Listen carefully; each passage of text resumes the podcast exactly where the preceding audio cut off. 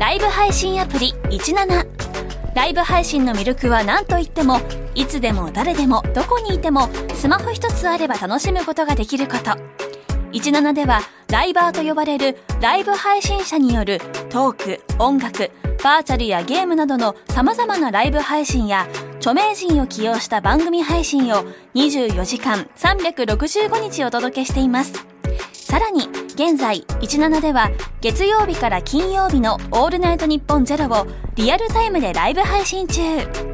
パーソナリティやスタジオの様子を映像付きでお楽しみいただけるほか17限定のアフタートークもお届けしています。ぜひアプリをダウンロードしてお楽しみください。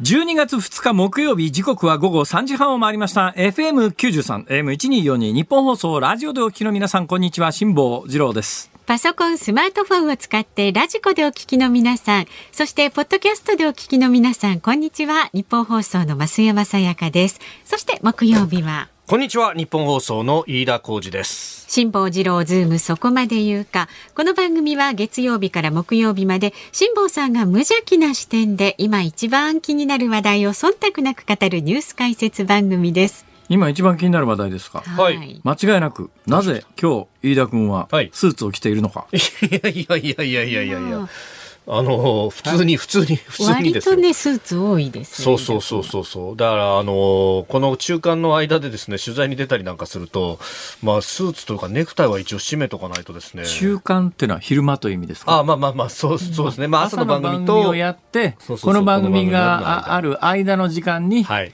取材に行くと、取材だとか打ち合わせだとかっていうと。だとか眠ったりだとかね。まあね眠る時スーツで眠らないし 眠るときはさすがにスーツじゃ眠らないですけど、いや、これが結構厳格というかですね、はあ。あの、クールビズのうちは、ネクタイ締めてないと、締めてなくてもいいっていうかですね、逆にクールビズの時にネクタイ締めてると、それだけでものすごい白い目で見られるんですよ。そうそう。前申し上げましたけど私ねあのね、えー私はかたくなにネクタイを締め続けたんですよ。クールビズ、何が？クールビズなんぼのもんじゃいと。あのやかましいわ。とところがですね、ええ。ー環境大臣かなんかをやってた時の小池さん小池百合子さん。かなんかがはいゲストに来たんですよ番組の時に、はい。で私はかたくなにネクタイ締めてたらですねえもうネクタイガン見されてですねえ。ガン見されますよ。僕も某政党幹部の会見に行って、じーっと僕の方を見てるんですよ。あ、これようやく覚えられたかと2回か3回ぐらい言ってたんで。それは要望が得意だったからとかそういうんじゃなくてそういうわけじゃない。いや、やっぱね、あの、この人は一体いくつなんだろうっていや違いますたとか。そういうんじゃない。いやずらっと並ぶ記者で僕だけがネクタイ締めてたんでそこばっかりずっとこう見られたっていうね。ああ誰に？えあの公明党の山口夏夫さあんに。公明党の山口さんですか。あーっつってあのし取りましたけど。ああ取ったんだ。取ったんだ。なんかいかんねそういう大衆迎合みたいないのは。やちょっと待った。だって周り見たらだと俺だけなんだもん。さすがにまずいなと思ってですね。ネクタイはいりますよ。ネクタイしてないとねなんかスーツ着てネクタイしてないとね、なんかなんか間が抜けた感じがするんだよね。でもよく考えてみたら、い。このネクタイが一体何の役に立ってるんだと言われると、はい。そうなんですよね。これで口拭くわけにもいかないしもともとはなんだ、ナプキンかな？なんかそんなような話を聞いたこともあるんですけどあどうだった口っけな？元拭くの便利そうですよね。ここにぶらまあ、俺下がってたらね。たまにね、あの見えないようにネクタイの裏側で拭くことあるけどね。ええ。あのメガネとかねあ、メガネ拭くのに便利だね。のにね確かに。ええ。他に何もないなって時にはね。そう。たまにやりますけど。ネクタイっていらないよね。だったらまだその長いぶら下げてるネクタイは使い物になりますけれども、はい。蝶ネクタイなんかもっと使い物にならないよね。蝶ネクタイね。なぜあれはいるんだ。なんでなんですかねあれね。確で、あの、かにタキシねード着るときに、はい。カマンベールじゃねえや。あのカマーバンドってやつですか？そうそうそうそう。あの腰のところカマンベールはチーズじゃないですか。腰のところにあの黒い。とかいうやつを腰のところにあるんですよ。あれがね、あの、ひだひだになってんですね。女性のあのひだみたいになってるんですけども、ええこのカマーバンドってやつをパッとするときに、はい。あれひだが上向きか下向きかでね、悩むんですよ、これが。そうなんだ。あれどうなんですかあれね、どっちでもね、できるんですね。そうですよね。どっちでもできるんです。で、どっちが上とか書いてないんですよ。だけど、あれは歴史的に見ると、どうもなんかパンクズ等を受け止めるためのものではないかという説がありの、嘘か本とか知りません。だから、カマーバンド締めるときには、それを思い出すと、あの、ひだひだが上からパン粉が落ちたときにたまる方に、なるほど。しとくと間違えないっていう説もありますけれども、もしかすると根本的に間違ってるかもしれません。いや、でもそれちょっといいこと聞いたな。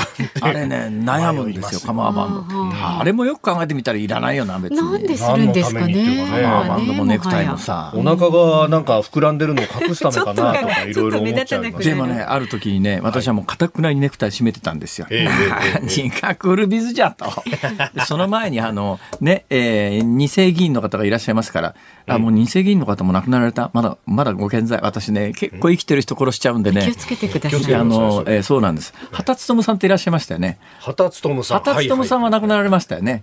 畑勉さんは。畑勉さんはとっくで、息子さんの世代になってて、その息子さんもそこそこいい年だと思いますで、息子さん、雄一郎さんが、あの、去年コロナで、今年か。あ、そうだそうだ。はい、あの、亡くなって。そうそうそうそう。で、あの、畑次郎さんっていう、その弟さんだったかな？が、今、あの、なるほど。侍戦で議員になってその、まあ、私が、え、あの、話したのは、畑勉さんです。畑勉さんは、あの、クールビズよりももっと早い段階で、ええあの、半袖のスーツっていうのを、省エネルック、省エネルック、省エネルック。ですね、省エネルック。省エネルックっていうのがあってですね、半袖のスーツで現れた時には、俺はあれは我が身を疑、我が身を疑ったよね。え？半袖のスーツ？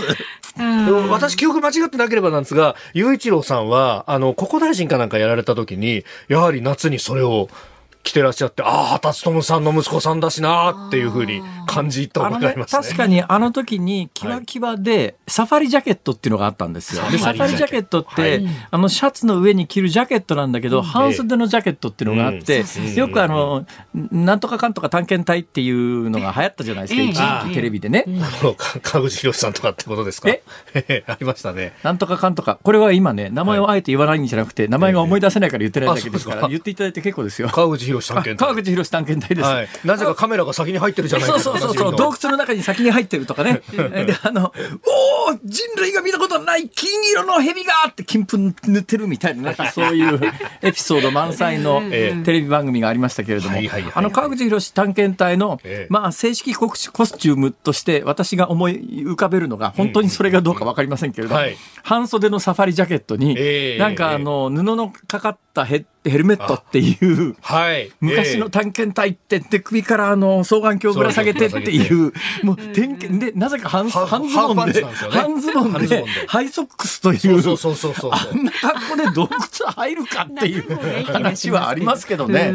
えー、でも、あの、ああいうのがありましたけども、でもやっぱり、スーツの半袖はいかがなものかと。で、その思いがあったんで、はい、ね、で、あの、クールビズが入り始めた時に、俺の中では、いや、またあの悪夢の半袖、省エネルックの再来かとこう思ったわけで、そんなものに左右されてはいかん。かたくなにネクタイをし続けたところ、ところ、えー、関西というところはですね、はい、繊維産業が一部非常に盛んなところがありまして京都の西陣というのはネクタイの一大産地なんですよ。なるほど。それであのいわゆるそのネクタイにも2種類あってですね染めっていうのと織りっていうのがあってですね、ネクタイもあの地模様でこう織り上げて模様を出してるのと、うん、で染め上げてあの柄を出してるのと両方あるんですが、西陣は織りなんですね。織りであの模様を出していくっていうののネクタイの一大産地でだから織りの模様が出ているネクタイでいろんな有名、世界の有名ブランドになってるやつも、実は西陣で作ってますっていうのが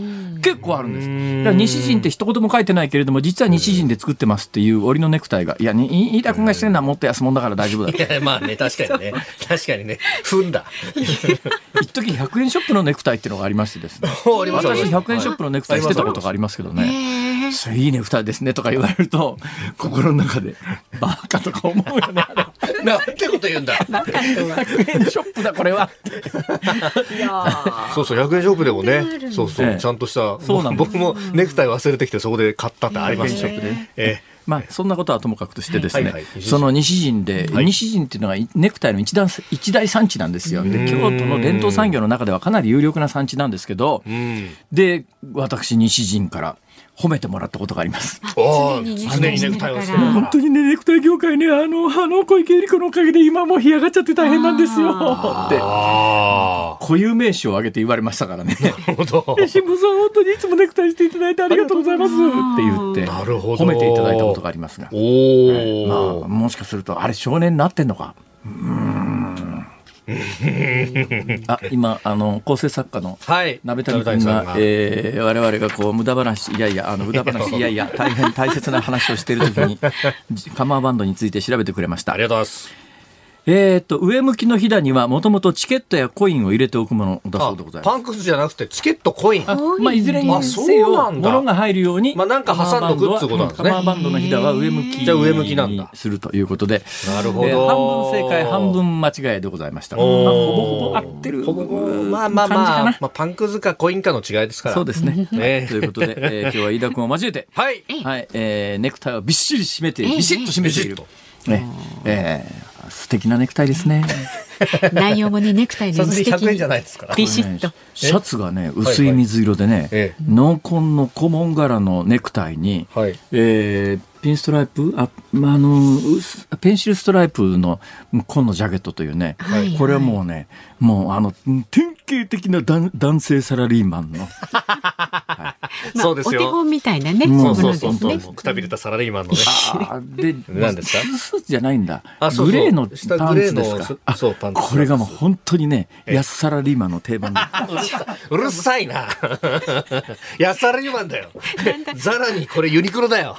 いいじゃないですかいいじゃないですかもうね、ありがたい話ですよ。ファストファッションの権下ですから。素晴らしい素晴らしい。さあじゃあ服装チェックはそのくらいにしいてやいやいや、誰も興味ないでしょ、しかもね。そうですね、ええ株と為替をお願いしますはい、えー今日の東京株式市場日経平均株価反落でした。昨日と比べ182円25銭安、7753円37銭で取引を終えました。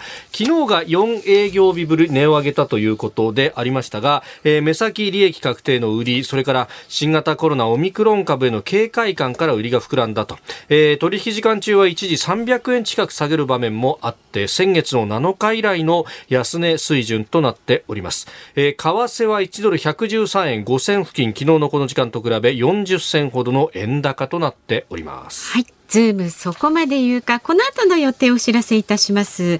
えーまずは昨日夕方から今日までのニュースを振り返るズームフラッシュ。で、番組を通してね、えーお伝えしていくニュース解説コーナー、ズームオンでは、はい例えば、裏金告発の。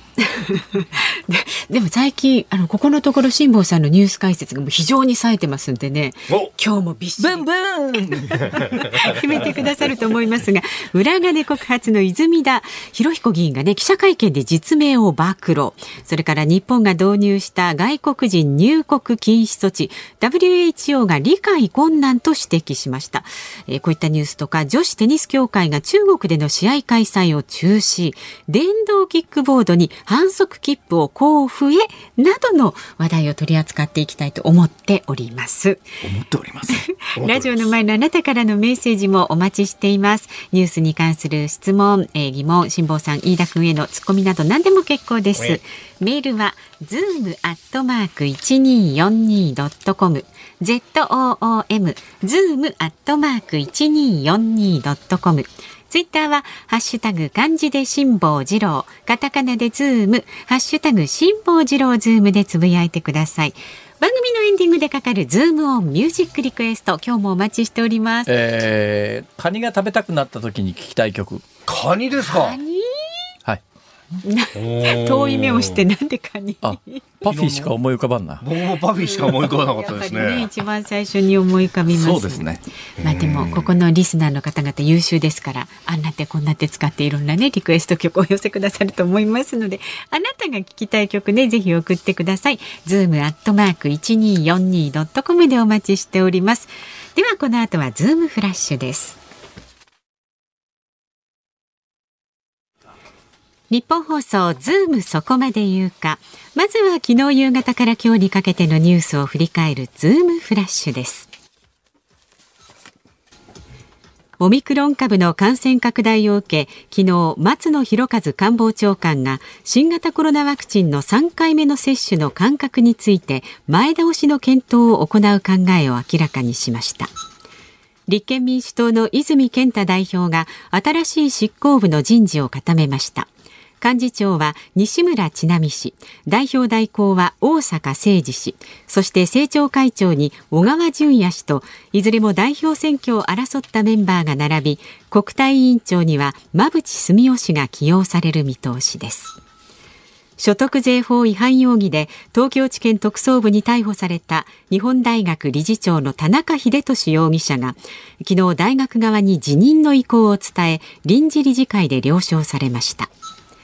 テニスの女子ツアーを統括する女子テニス協会が1日香港を含む中国でのすべての大会を取りやめると発表しました。中国の元副首相に性的関係を強要されたと訴えた彭帥さんの安否が懸念される問題を受けた対応です。岸田総理大臣は今日オミクロン株の拡大を受けた水際対策で国際線の新規の予約停止を要請した対応について一部の方に混乱を招いた法人の帰国の需要に十分配慮するよう国土交通省に指示したと明かしました。これを受け全日本空輸と日本航空は国際線の新規の予約受付の一部再開に向けて準備を進めているということです。2012年に9人が死亡3人が重軽傷を負った山梨県の中央自動車道笹子トンネルの天井板崩落事故から今日で9年となりました。はい、えー、ニュースいろいろありますけれども、はい、何が一番驚いたかって言ってですねほうほう。今のフラッシュの中にもありましたけれども、はい、今日の朝刊の見出しですけれども今日の朝刊の見出し例えば読売新聞、うんえー、オミクロン株対策国際線の予約停止日本到着月末まで大きな見出しです、はい。えー、読売新聞夕刊、うん、国際線予約停止取りやめ 日本人帰国に配慮。朝日新聞、えー、長官見出し。日本到着便新規予約停止。年内帰国者も対象、えー、朝日新聞夕刊見出し、うん、新規予約停止要請取りやめ。日本への到着便。おい。これ俺ちょっと。とね勇敢で。勇敢読んでる人どうすんのこれ。びっくりだよ。もう何なんだこれ。リアル朝礼母会って本当にあるんだっていうね。本当だよね。これだけど年末にさ12月に、はい、えー、予約をいきなり停止したらその昨日まで予約してた人は日本に帰れるけれども、はい、えー、今日から予約すると帰れないと。そうするとまあ年末、日本で海外に赴任してる人たくさんいますから、あの家族も含めてですね、えー、帰ろうかな、年末の予約しようかな、まだ大丈夫だろうって言って、11月に予約した人は帰れるけれども、はい、12月またいちゃったら帰れないっていう。で、えー、多分ね、これやっぱ岸田政権の最大の問題だと思うんだけど、はいやっぱ極端にポピュリズムに走りすぎてるよねいろんなところで。で世論だから新型コロナに関して言うともうできるだけ厳しくした方が右も左も含めてみんなの世論対策的に新聞も褒めてくれるし、はい、あのとにかくできるだけ厳しくした方が得だっていうのがあるから もうまずその一番厳しいところでバーンといっちゃってそれでまあ世論を見てて、うん、まあ世論はおおむね好意的だなだけど一部の正論がだよ。あのさ日本政府っていうのは日本国民のね、生命財産を守るということが務めなんで、海外に至って日本人は日本人だと。安倍政権はね、あのあの時武漢に飛行機飛ばして、あの日本に帰国する、それはまああそこで流行し始めてるウイルスに感染しないためには、それは現地にいる日本人は出たいよね、それは。で、今全世界にいる日本人だって、それは感染が海外で広がれば広がるほど、日本に帰ってきたいと思うよね。確かにまあその人たちを国内に入れることで、国内の感染リスクは当然ある。だけど、その国内の感染リスクと、海外で怯えてる日本人の救済と、どっちこう比較考慮するかというと、もちろん世論対策的には、はい世論対策的には国内人口の方がはるかに多いわけだから、その多くの国内人口をターゲットにして、えー、いや、海外から日本人ともたりとも入れませんっていうのは、世論対策としては多分一番ベストだと思うよ。うんね、だからそういうふうに判断したんだけど、最初はでもよく考えてみたら、はい。いや、それって何？完全に海外にいる日本人切り捨てって。うん安倍政権は飛行機飛ばして戻したよねっていう批判されても。はい。だからね、やっぱりなんだかんだ言いながらね、安倍政権と菅政権ってやっぱり一部に強烈な批判があっても、やらなきゃいけないと思ったことはちゃんとやったんですよ。うんところが菅政権発足からの動きをずっと見てると、岸田政権。あ、ごめんなさい。岸田政権の発足からずっと見てると、なんか世論で右往左往で、世論の一番こう最大公約数取っていって、だから支持率は下がんないかもしれないけど、大丈夫かこれっていう、本当の危機管理ができるのかしらっていう気がね、この朝令暮改見てるとすごくするよね。うーん。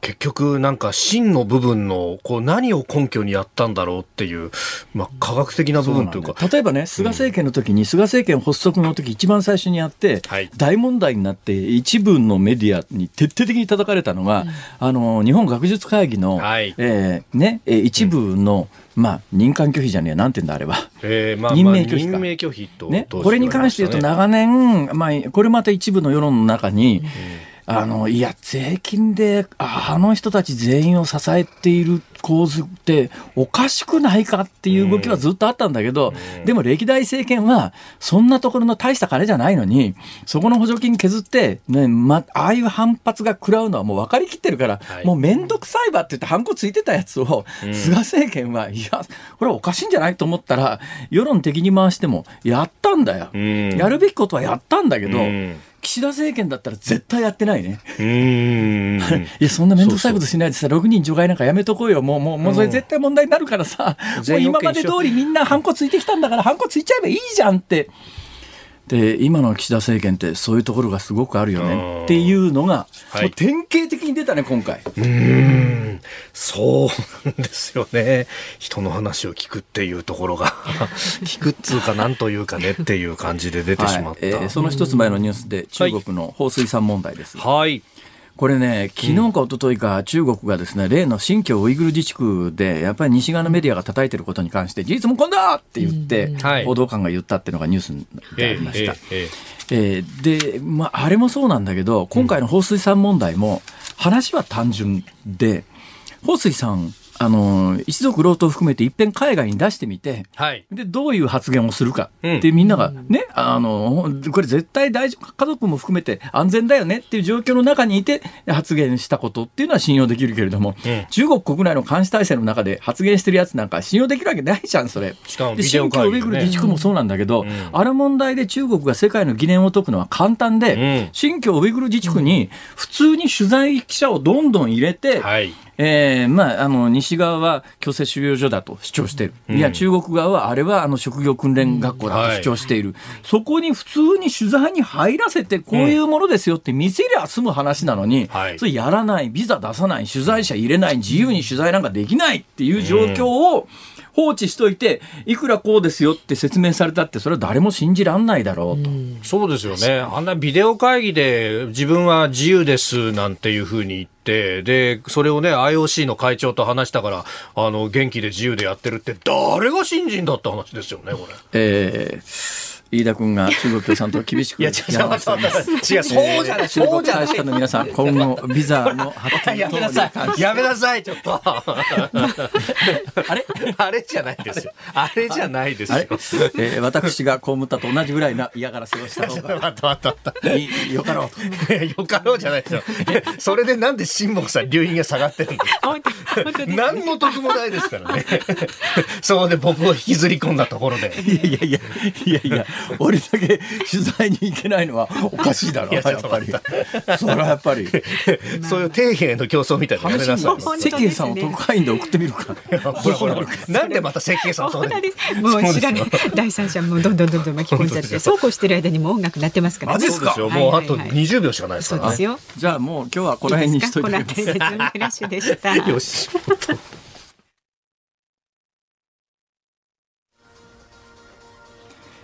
12月2日木曜日、時刻は午後4時を回りました。日本放送から辛坊治郎と。増山さやかと飯田浩二がお送りしております。いただいたご意見ご紹介していきますがとうございまありがとうございます。栃木県の64歳女性の方ツインズママさん聞けるときに聞いています孫の面倒を見ている時は聞けませんってねお断りいただきました。あでいいんですそれでいいんです。いいんですよもう本当に。ありがとうございます。時だけで。結構です。はいありがとうございます。で番組の途中に入る交通情報への呼びかけで「まるまるさんお願いします」と呼びかける声すんごく聞きやすいです。誰が言ってるんだろうなんて思っていました辛坊さんだって分かった時そうだよね辛坊さんはアナウンサーなんだもの聞きやすいはずだわって納得しましたやはりアナウンサーの声発音が素晴らしいですねとアナウンサーは10年でクビになってますからね。言いようがないですけどお目にね。預かりましたよ飯田君、はいなんか噂によると、キンキン誕生日らしいじゃない？おお、キンキン。はい。えー、今週の次の、次の日曜日ですね。飯田君はいまだにあれ、あの、はいアナウンサーとしてこの局にいて、えー上司が増山さんなの？そういうことになりますあ、ね。そうですか。はい何年になりますか？えーっとね、2004年の入社なんで、かれこれ何年だ？もう17、8年になるんですか、68年ぐらいですかね。いや、待って待って待って。そのくらいだと思いますね そのくらいだと思いますじゃ私のちょっと先輩ですから もう戦後すぐじゃないですか、それ。まあ、そんなこんなでございます。ありがとうございます。何飽きてるんですか？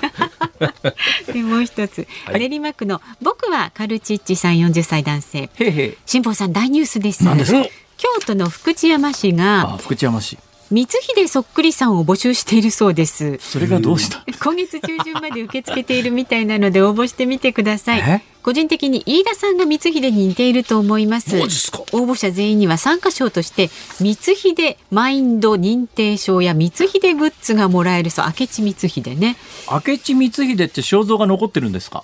なんか、そのようですね。明智光秀公肖像というえのどんなんですか？あ、それですか。が。はい。ああ、これあんた似てるんだかどうなんだかわかん女性やお子さんでも大歓迎って書いてあるんでね おでこの広さだけで思ったでしょう、それ。あなるほどね。なるほどじゃない似てる明智光秀って、私が昔見てた大河ドラマでは、えー山を逃げてる時に、はいえー竹槍で刺されて殺されてるはずですが最近なんか最近のなんか大河ドラマではそんなに悪い人じゃないみたいだよね。ずいぶん歴史の見直し。しが進んでるみたいで、だから一時期のあの、はい。裏切り者イメージとは全然違う光秀像みたいなものが最近は。う、んえ。ーだからね歴史上の人物なんか分かんないんだよ本当は。ね。うん。証明できないですもんね誰も見てないからね。そうなん現役世代の人間だってね、はい。やっぱりあの近くで見てたりなんかして、うん。外から見てたりなんかするのと全然違うこともね いい意味でも悪い意味でもあったりしますからね、うん。はい、俺なんか今ね、はいすっごくいい人に思われてると思うんだよね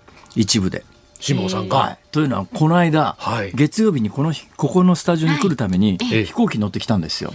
そしたらですね隣に隣のエコノミーの席だったんですが、い。エコノミーで真ん中廊下挟んで左右が3席3席っていうボーイング737だったんですね。ボーイングなるほ737の、えーエコノミー席の私真ん中だったんです。うん。で一番最後の方に乗っていったら、えっと A 席と C 席がもう埋まっていて間の B 席だけ空いててそこに私座らなきゃいけなかったんですけども、はい。A 席の窓際のところに、うん赤ちゃんを膝に抱いたお母さんが座ってたんです。うん。ね、でであの自分で私座ろうとしたらそのお母さんがですねなんかすごいすまなさそうに「あのうるさいかもしれませんけど、えーあの」って言ってすかわいそうに気遣ってんだなと思うから「大丈夫ですよ」って赤ちゃんってのは泣くのが商売ですから、ねって言ってですねその赤ちゃんが俺の顔見ると大笑いする。んだよ大爆笑。大爆笑。で、あの飛行機こう離陸しようとすると当然気圧が変わるから赤ちゃん耳が痛くなって、ね泣きそうになるじゃないですか。はいはいあ、泣きそうになってきたと思って、ふっと見ると、おお俺のことをガン見してるね。目がバチッと合うと、ゲラゲラ笑うの。あれ、正直、なんかちょっと気分悪いな。なんで俺、赤ん坊にずっと笑われるんだろうと思ったんだけど、そういう状況が、あの、羽田に着くまで続いてですね、じゃあ小一時間ぐら降りる時にお母さんにすごい感謝されてですねー助かりましたって言っていただいて。いいことしましたよことしましたね。ね。よかった思わず。名乗るほどじゃありませんって名乗ろうかと思ったけど。い や、じゃあ今度あれですよ。それこそ、あの、この間バラバラエティ番組とか出てたじゃないですか。収録したじゃないですか。はあはあれ見せたらその子きっと笑うんでしょうね。ゲラゲラ笑うんでしょうね。ななんで俺俺笑われたのかがいまだにちょっと釈然とはしないんだけどさ釈然としないんだけどただねよくわかるのは、うち子育て子供3人育ててるんですけど、はい3人個性があってですね、全く違うんですよ。で真ん中の子はね、はいもうとにかくほっとこうかどうしようかガガゴーゴーどこでもグーグー寝てるからすごい親としては楽だったんですがん。長女がこれがすごい繊細な子で。抱いてやっと寝たなと思って、そーっと置いた瞬間にそう火そう。火がついたみたいに泣き出すんですよ。背。中スイッチあるのかと思います背よね。中にえらい BA そうそうセンサーついてましたよね。これでまた抱くてよ抱いてよいしょうんよいしょして歩くとあのニコニコしてんだけど、あ寝た寝たと思ってそーっと置いたらまたビーとんでもなくこいつ連れてね旅行に行くのが本当大変だったんですよ。そうですよね。その経験してるから、うん。お母さん一人で赤ちゃん大変だろうなと思うから、まああのそんなこんなでね、ええ俺多分今すごくいい人だと思うんだ。その方にとってはね、あと赤ちゃんにとってはね。いやそうそうそうそうおじちゃん寝てるのか起きてんのかわかんない。やかましいわ。うっせえわ。この人の目は。どういうことだそれは。さあここんなことでも結構なんであ何のえどんなことでも結構なんですか？お寄せいただきますあの盛り上がれますのでぜひ、はいえーそれからズームオンミュージックリクエストもねお待ちしておりますあ、そうだ。そうなんでその曲選んだのか理由も書いてね送ってください今日は縛りはないんでしたカニでしたねあカニだカニを食べにあのねカニ食べたくなった時に聞きたい曲。ツイッターでこう出てるのはやっぱカニ道楽のあの CM ソングをですね思い浮かべる人がいらっしゃいました。ここでカニ道楽の宣伝してもな。まあ、おカニ好きな曲をメールは z o o m zoom アットマーク一パフィー二じゃないですよ四二ドットコム。パフィーね。ツイッターはハッシュタグ辛坊治郎ズームでつぶやいてくださいちょっ。とパフィー聞きたいな。本当。誘導してますなんかだんだんと狭まってきたな、これ。はいこの後は辛坊さんが独自の視点でニュースを解説する。カニ食べ行こうは違うんじゃないですか。そう。いやアジアの純真が聞きたい。ニッポン放送辛坊治郎ズームそこまで言うか。辛坊さんが独自の視点でニュースを解説するズームオン。この時間特集するニュースはこちらです裏金告発の泉田裕彦衆議院議員が記者会見で実名を暴露。10月の衆議院選挙をめぐって裏金を要求されたとツイッターに投稿していた自民党の泉田裕彦衆議院議員が昨日記者会見を行い要求したのは自民党元新潟県連会長の星野勲県議だったと実名を明かしました。会見の中で泉田氏は比例に引っかからなかったら終わりだよ。2000万や3000万の金を惜しんで一生投げ出してはいけない。などのやり取りがあったとしております。渦中の星野氏は事実無根だと否定しております。という10月31日の選挙をめぐってという話が出てまいりました。下さん。え？え？ってえ？って何ですかちょっと私に振らないでくいやれます私私の番組ですよ私の番組、マジですか。え？え？私がいつからそんなことになったんだ。いやいや始まった登場からですよそうですか。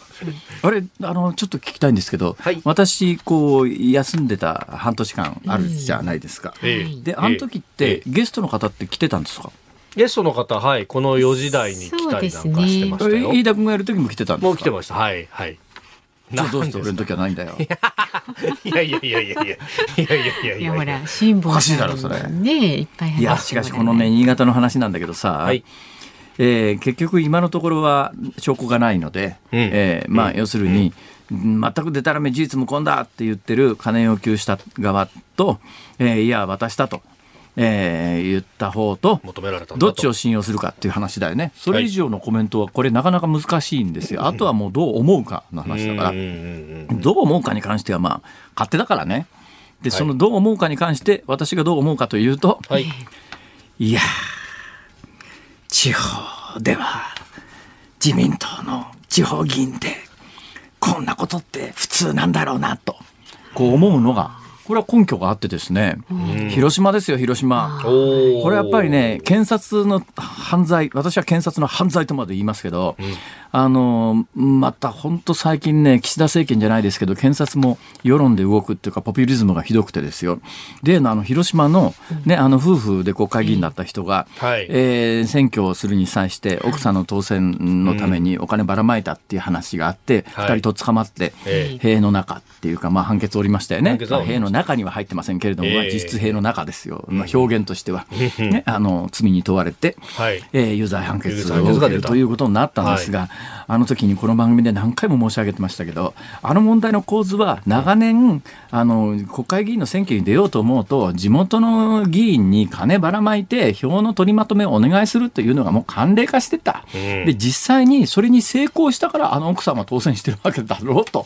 金もらって票集めしたに決まってんじゃんっていう話ですよ。で、現実に裁判でも明らかになったのは、50人ぐらいの人たちが、はい。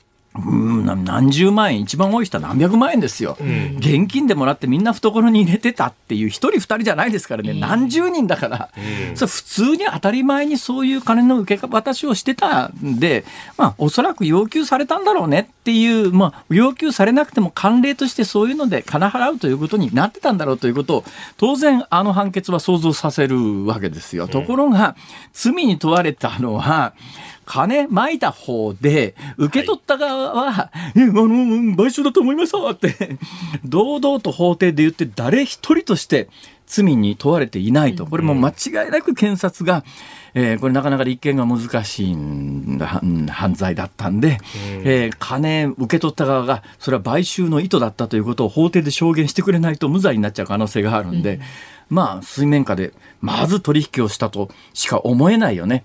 あの、罪問わないから、あの、それ、金は、あの、もらったと。で、なおかつそれは、えー買収の意図だったと法廷でちゃんと喋ってくれりゃあなた罪にしないからって。これじゃあ、地方のこの政治の構造は何にも変わらないよ。だってさ、本質的にどっちが悪いんだっていうと、はいもらった方が悪いだろう。うん。もらった方が悪い事件なのにばら、ばらまかざるを得なかった方を罪にとって、通ってだな。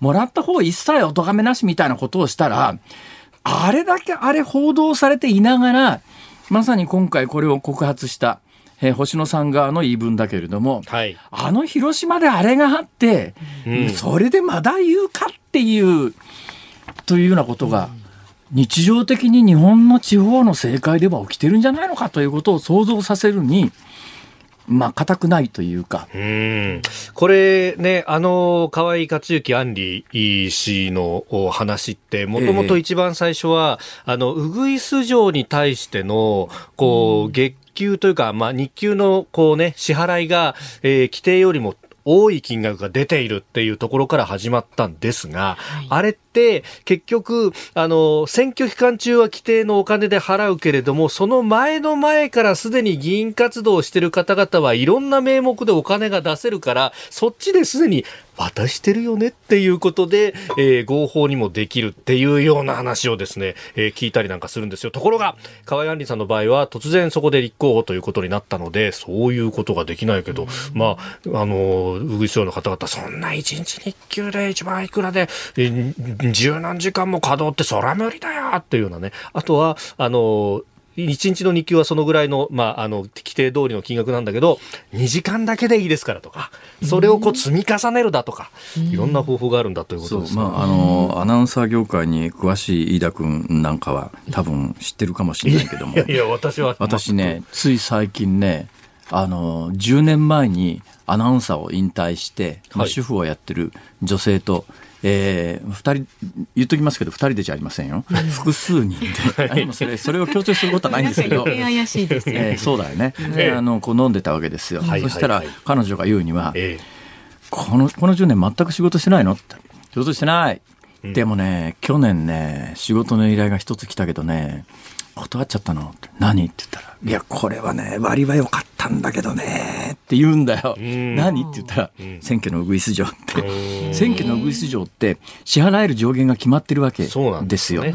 だけど、現実問題として東京選挙区あたりで、東京で法定で決まっている金額で、その喋りがうまくて声もいいウグイス嬢なんか雇えねえよって常識でみんな知ってるわけだよ。そうなんですよね。だからいろんな手使いながら合法的に最終的にそのウグイス嬢にお金が渡るようにしてるっていうだからそれ合法を偽装するわけですよね。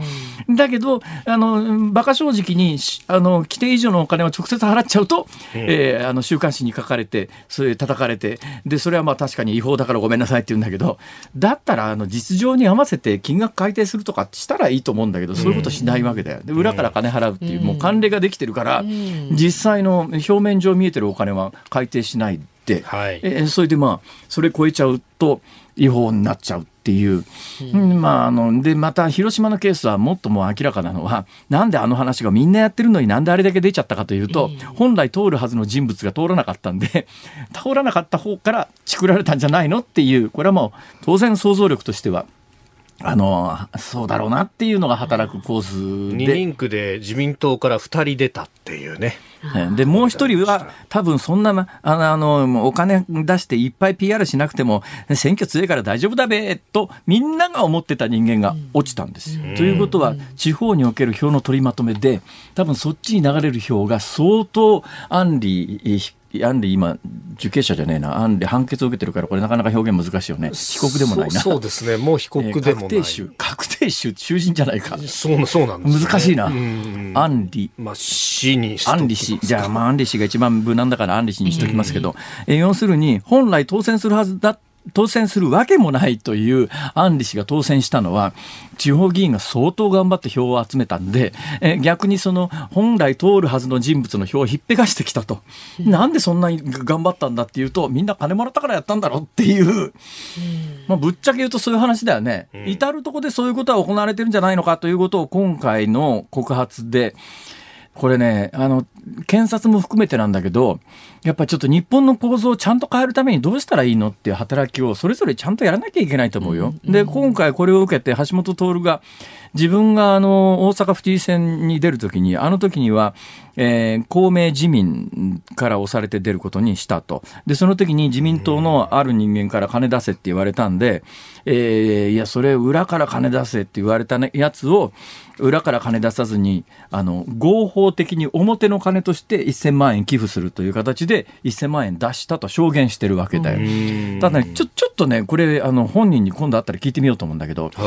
あの時に、あの、橋本徹を担ぎ出したのは、まあ今維新の源流になってる自民党の、い、や反主流派で大阪のね、大ん。阪の、大阪の、大阪府議の自民党っていうのは2派あって、はい。で橋本徹を担ぎ出した、まあ、当時の、まあ、まあ改革派というかですね従来の自民党のやり方じゃ大阪滅びると思った人たちが、まあ、最終的にここ出て維新という政治グループを作るんだけど、だからそう自民の中でも反主流派の人たちが担いだはずなんだけど橋本徹はどど誰に言われてその1000万円を出してその1000万円は、まあ、これ表の金だっていうからあの、えー政治資金規正法上クリアに処分され処理されてるとは言いながらはい。それどこに行ったんだろうということも含めてね誰に言われてどうして出して最終的にそのお金がどう使われたかもも含めて今度ちょっと橋本徹本人に会ったら聞いてみようかなと思って。13日の月曜日に橋本徹さん。13日の月曜はい、日、このズームにご出演ですから長い時間もうたっぷり聞けますよ。マジっすかええ。うん。あダメだ。なんで？ダメだダメだどうしたんですか？俺その直前に橋本徹のネット番組に呼ばれてんだなそこでその話しちゃうような気がするんだな立っといてくださいよ。立っといてくださいよ。あ、じゃあ途中まで話して続きはラジオでっここで。なるほどていう、また、全編ラジオの宣伝番組にしてしまう もうそれ素晴らしい。素晴らしい。さすが。それだ。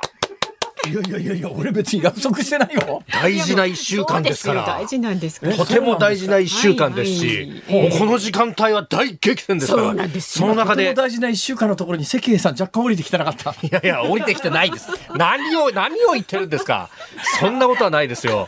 もうね、大事な大事な一週間でして、もうあと一歩であります。もう完全なこのね、五曲均衡の中でこの辛抱を男にするのはあなたしかいないんです。ぜひとも押し上げを一つ、よろししく、よろしく、伏して、伏してお願い申し上げます。っていうふうにお願いするわけですね。まさに。必死に何かをごまかしてる感じがして そんな、ことないですよキン。グバチと呼ばれるこのスタジオのガラスの向こうでディレクターが頭抱えちゃってますけど呆然としてますけどね大丈夫でしょうか？大丈夫でしょうか？本当ですよこのコーナーの一連の発言はでもまた僕のせいじゃないですからね大丈夫なの。か？というね大きな問題がありますがすべては辛坊さんのえー発言でござい私ます。はあの泉田さんは録音があると言ってますんではい、そうですね。出したらいいじゃん。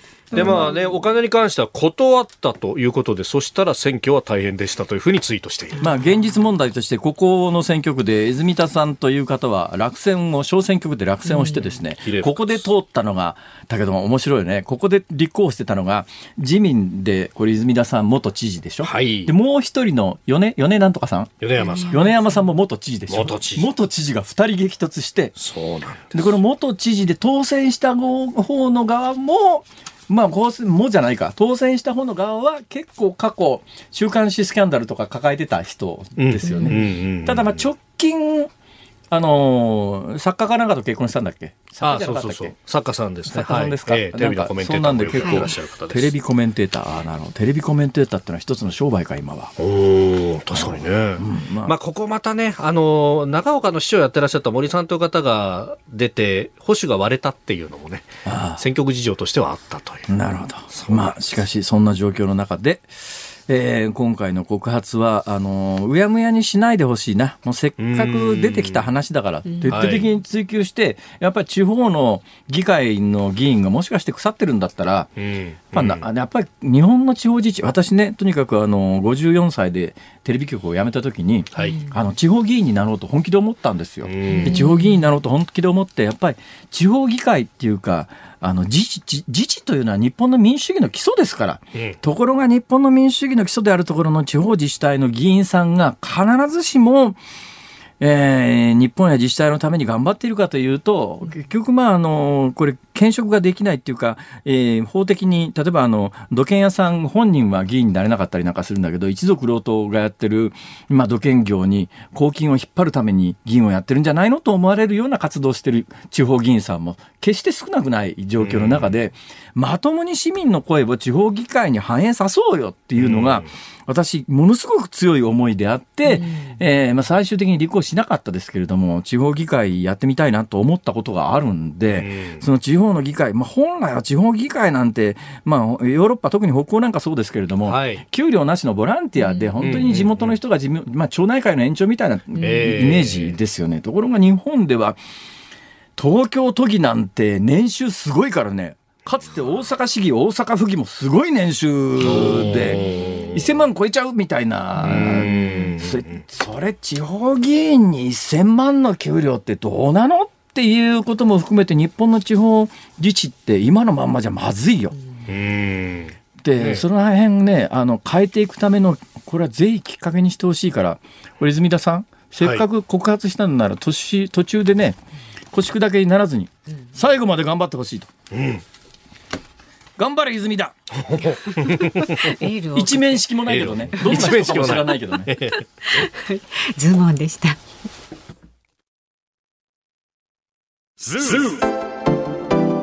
ニッポン放送辛坊治郎ズームそこまで言うかをポッドキャストでお聞きのあなた。いつもありがとうございます。増山さやかです。お聞きの内容はポッドキャスト用に編集されたものです辛坊治郎ズームそこまで言うかはラジオの FM93 AM1242 に加えてラジコでもお聞きいただけます。ラジオラジコではポッドキャスト版にはないコンテンツが盛りだくさん。アトムさん吉田由紀ちゃんの中継企画さらに辛坊さんが「夕刊フジ」の気になる記事を解説するコーナーそして辛坊さんが聴きたい曲をお送りする「ズームオンミュージックリクエストなどポッドキャストでは聞けないあんなことやこんなことがいっぱいです。ポッドキャストを聞いた後はぜひラジオラジコで辛坊治郎ズームそこまで言うかをお楽しみください。12月2日木曜日、時刻は午後5時を回りました。こんにちは、辛坊治郎です。こんにちはニッポン放送の増山さやかですこんにちは、ニッポン放送の飯田浩二です。ズームそこまで言うか。では、この時間ね、ズームをミュージックリクエストご紹介していきます。はいはいはいえーカニといえばということでね。はい。今日はあの冒頭で私がですね、ええーカニ食べたいなと思った時に聞きたい曲みたいなことを申し上げたんで、無理難はい題。あの合わせていただいて本当にありがとうございますあ。りがあとうございます。メスロンさんツイッターでね、つぶやいてます。カニといえばカニ道楽のテーマ曲しかないでしょう。カニ道楽のテーマあ曲。どれどれピーチピーチじゃないですか。そうそう。はい有名ですよ。デューク・エイセスが歌っている。え、あれ、デュークエンセスなの？木田太郎さん作曲。はあ、これね木田太郎さん、何話のモーツァルト？ナ。リアのモーツァルト？これ、しかもカニ道楽のホームページを見るとですね、ええ幻の名曲、トレトレピチピチ。これ、正式名称、トレトレトレトレピチピチあれ、トレトレピチピチって曲なんですか？曲みたいです。はい。カニ道楽のオリジナルソングをお聴きいただけますということで、2分4秒のファイルが上がってますね。えーさすが木田太郎さん作曲適当ですね。こらこらこらこら、いやいやいやなんてことを言う。なんちゅうことを言うんですか？はいえーそれから千葉県おにぎりは昆布派40歳です。カニを食べに行きたくなる曲といえばパフィー渚にまつわるエトセトラです。まあ、そうですね。これ定い番ですね。はい。飯田直沙カニダービー以降とですね同じ40歳。おお、そうですか。毛はまだふさふさです。いや何を言その方はね、こういやいや、私もえ、ですよ。毛ガニの話ですか？毛ガニですか？これね、はい、それから、はい北区のトンパさん54歳。ほいほい。カニは英語でクラブ、うんクラブといえばカルチャークラブ、カルチャークラブの曲といえば気まぐれ気まぐれ二郎は気まぐれじゃなかったカーマは気まぐれリクエストしますなるほど。なるほど。あクラブといえば、クラブ。米米クラブじゃないのか。そっちじゃなかったですカルチャークラブねで。したねカルチャークラブでした。はいー。それから千葉県柏市のゴリランさん46歳男性です、カニを食べる時ってみんな無口になりますよねそんな時は歌謡曲よりもクラシックがいいんじゃないかと思いましたほうほうそこでベートーベンの交響曲第5番運命をリクエストしますカニだけにうめえ運命。運命。なるほど。座布団一枚、あのね、はい。大喜利じゃないんだから。大喜利じゃないんだ。ねえーということで、じゃあ決めましょうか。はい。はい、えー今日は、はあーもう、もうストレートに行きたいと思います。はい。はい。本日のうん。リクエストは、リクエストは？リクエストは、リクエスト曲は、リおかしいな、リクエスト曲は決定します。決定。はい、パフィー、渚にまつわるエトセトラ。おお。ね、はい定番でじゃ今、はい AD さんがほっとしてますね。これでもしトレトレピチピチが来たらうちに音源はあるのかっていう話。なるほど、なっ。てましたからよね。はい、ではエンディング5時25分過ぎぐらいねお送りしますのでお楽しみになさってください。日本放送ズームそこまで言うか今日最後に特集するニュースはこちらです。日本が導入した外国人入国禁止措置 WHO が理解困難と指摘。新型コロナウイルスのオミクロン株出現を受けて日本が導入した全世界を対象とする外国人の入国禁止措置について世界保健機関 WHO で緊急事態対応を統括する幹部が疫学的に原則が理解困難だウイルスは国籍や滞在許可証を見るわけではないなどと述べ自国民か否かで判断するような対応は矛盾していると批判しました。まあ、全世界にばらまく前に仕事してくれればよかったのにねと思うんですがあ、WHO ですか。え WHO。WHO の皆さん、飯田君が悪口言ってますよ。待って待って待って。そうじゃないでしょう。そうじゃないでしょう、辛坊さん。私は単なる水向け役なだけですから。ここから先はもう辛坊、It's ショータイムですよ。まさに。何を言ってんですか、本よ当、に、ね。流行語。いやー、WHO がね、はいそうですね、で、でもね、ちょっとやっぱり今ね、あのまあ、あの新型コロナに関しては厳しくすればするほど世論の受けがいいし、はい。えーあのん自民党政権で何をしても批判をする朝日新聞、毎日新聞ですら今回のあの岸田政権の昨日あたりのまあ、今朝長官で報道された、とりあえず全部、日本人も含めて入ってくんなみたいな、予約は全部やめろみたいな、一日にして撤回されちゃいましたけどね。はい。だけど、あれに関しても、あの自民党政権でやることは全部否定する朝日新聞、毎日新聞ですら当然だみたいな論調ですからうんね。うんうんうん。だからそこの新聞もやっぱりあの世論的に回すと商売にならないから世論に迎合して迎合してっていうところがすごく見えるんですが、はい。あの予言をしておきますとほえーこのオミクロン株の流入を、うんあの水際で止めるのは無理だと思います。うんなんでかっていうとね、今日ちらっと一部の新聞に本当に小さくしか出てなかったんで、大抵の方は見逃してると思いますけども、はい。これはあのーまあ、今月、いや、先月の24日になって南アフリカで確認されましたっていう話で、はい。まあ、早いところでは11月の11日ぐらいで確認されてる例がありますよっていう報道もあったんですが、今日ちらっと出た報道は、10月の時点で、ナイジェリアで、えーサンプルを手に入れた、まあうん。あのそのサンプルを調べてみたら、オミクロン株だったということが、10月の時点でナイジェリアですから。うん。でナイジェリアって多分ね、まあ、アフリカの地理にかなり詳しい人じゃないと、あのどの辺にあるか思い浮かばないと思いますけれども、はい。ナイジェリア。うんえーっと、アフリカのこう地図を思い浮かべていただくとですね、はいえー左の方にちょっと膨らんで、下の方でピュッとすぼまってますよね。ね左ものすごい大雑把だな。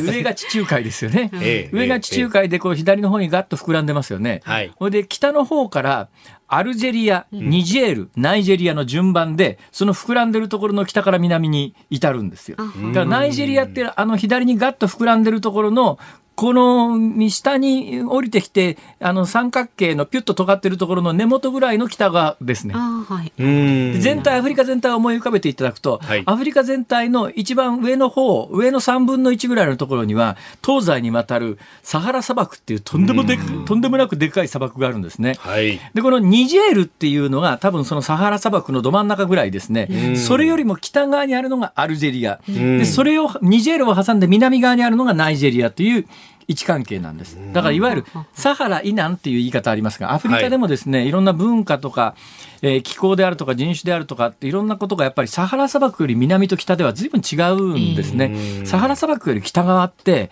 あの地中海沿いっていうくくりで、はい。ユやローマ帝国だったり、うん。それからあのペルシャ大帝国であったりはいっていうのが半島なんで、文化的にねヨーロッパに非常に近いんですよ。サハラアフリカとは言いながらサハラ砂漠より北があってんでサハラ砂漠ってな、まあ、サハラ砂漠ですから、はい。ほとんど人なんか住んじゃいません。うん。でそのサハラ砂漠より南側っていうのが、まあ、いわゆる我々が一般にイメージするところのアフリカなんですが、うん。そのナイジェリアっていう国は、その10月にね、採出されたサン、10月に、今年の10月に採取されたサンプルで、オミクロン株がすでに見つかっていたというのが、ナイジェリアなんですよ。うん。ということは、つまりどういうことかというと、10月、11月、今12月ですけれども、はい。相当早い段階で、サハラ以南アフリカっていう、まあ、我々がイメージする本当のアフリカのど真ん中で、このウイルスはかなり広がりを見せていたんではないのかと。それがずっとこう南アフリカまで降りてきて、はい。南アフリカって昨日一昨日も申し上げたようにですねもともと白人国家だった時代が長くてですね、はい。まあ、非常にひどいアパルトヘイトで人種差別が行われていたんですがその白人国家時代にあの医療とかあのそういう研究部門であるとか結構それなりにアフリカの中では充実した国だったりしてだからそのウイルスが南アフリカまで降りてきてはい。確認されたっていうふうに見るべきだろうと。ん。なると10月の段階でもナイジェリアで相当つまりサハラ以南アフリカでものすごく広がっていてで昨日日本で、はい。あの確認された2例目のオミクロン株っていうのはペルー南米から来た人だから、は相当な速度で全世界に拡散していって、まあオミクロン株が11月の24日以降世界的に話題になってオミクロン株探しよ探すようにお水際対策が取られて2つ見つかったとうんいうことは、もうすでに相当入ってるというふうに見た方がいいですね。ええ。ただし、まあ、じゃあ水際対策が無駄かというとそんなことはなくてあの入ってくる速度を確実に遅らすことはできますから、ん。だからこうやって遅らせて時間稼ぎをしてる間にオミクロン株っていうのはどういう対策が必要なんだろうかと。つまり従来型のコロナウイルスと同じような年齢層によって、あのコロナウイルスってやっぱり年齢層によって発症の仕方とか重症化の仕方とか全く違いますから,、だそのあたりがか今までのウイルスに比べて変わっているのかいないのかというのを慎重に見極めてそれに応じた対策をするための時間稼ぎと。うん。い。うふうに見た方がいいんで、ゼロリスクを求めて、もう何が何でも、あの、一粒のウイルスも国内に入れないなんていうことは、目指すと混乱社会的混乱が起きるだけですから、それがまさしくあの昨日から今日にかけての岸田政権がはい。典型的ですけれども、当然水際対策はすべきだし水際で、あのウイルスを止めるという努力は日本国内でそのオミクロン株が拡散するののスピードを遅らすという意味では非常に重要ですがゼロリスクを求めて一つも入ってこないっていうようなことを目指しても無理だし、え逆にそれこそれに伴う社会的混乱の方が大きいんだということをやっぱり世論もマスコミもちゃんと理解して